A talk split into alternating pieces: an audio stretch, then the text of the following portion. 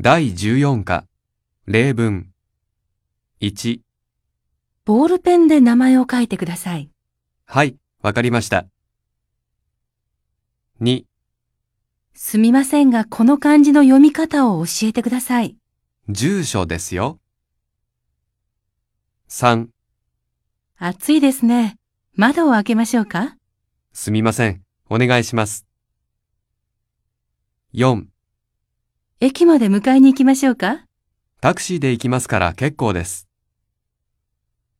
5、佐藤さんはどこですか今会議室で松本さんと話しています。